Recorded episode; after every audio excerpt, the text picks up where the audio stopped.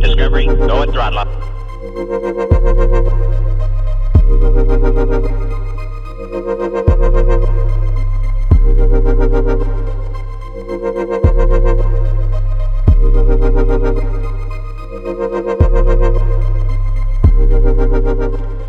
Le professeur Machin, ponte incontesté des hôpitaux américains, affirme que le régime idéal doit absolument éviter le gras.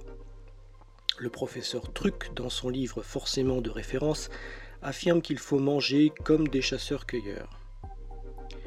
Le docteur Bidule, lui, affirme, tout diplôme dehors, que le bon régime est forcément à base d'œufs. Bref, tous ces intellectuels formés avec le même programme dans nos meilleures facultés ne sont pas d'accord. Si c'est évident pour la médecine, il en va de même avec l'écologie, l'économie et bien sûr la théologie, qui voit des docteurs de la foi s'étriper sur l'interprétation des mêmes textes sacrés. Quand on doit prendre une décision avec ce fatras de sciences molles et d'égo durcis, ce n'est pas facile, comme aurait pu dire le gouvernement pendant la crise pandémique. Dans une publication de Yale, Dan Kahn l'a montré dans le cadre de la politique. Il appelle ça le raisonnement motivé par la politique. Les intellectuels expliquent le monde par rapport à leur position politique, tout simplement. Mais cela s'applique à n'importe quelle croyance et explique comment des gens intelligents et instruits vont utiliser leur cerveau pour démontrer l'indémontrable et justifier l'injustifiable avec la force des livres, des publications et avec l'autorité de l'université. Mais il y a une solution.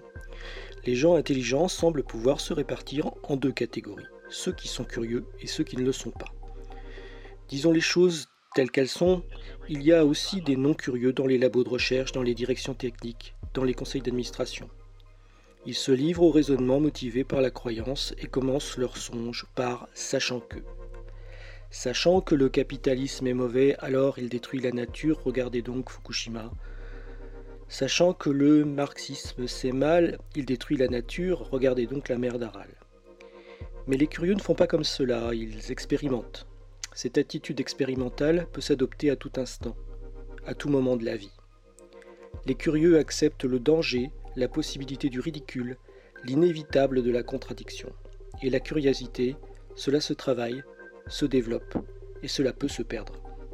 Kahn démontre que la curiosité permet d'éviter le raisonnement motivé par la politique, et sans doute aussi par la croyance. Alors soyez curieux.